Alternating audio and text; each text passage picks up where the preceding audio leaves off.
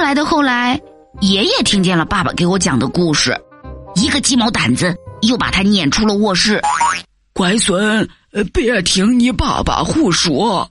要说穷，爷爷小时候家里更穷啊。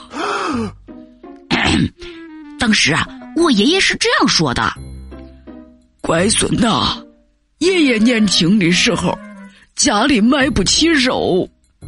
有一次，我跟大人去集市买东西，路过一个肉铺，赶紧拿手把铺上的肉都摸了一遍回到家，立刻从锅里洗了手，这才烧了一锅肉汤喝呢。哎呦我的妈！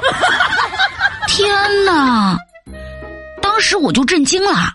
第二天，我爷爷接着给我讲：我小时候呀，太穷了，早饭没吃饱，晚饭不知哪里找。有一次啊，家里来了一窝耗子。可没过几天，这耗子一家就都哭着搬走了。哎呦我的妈！啊！天哪！我当时就震惊了。爷爷讲完了穷故事，还告诉我呢。所以呀，乖孙，一定要做个节约的好孩子。嗯，我重重的点了点头。为了让我养成节约的好习惯，我爷爷还经常以身作则呢。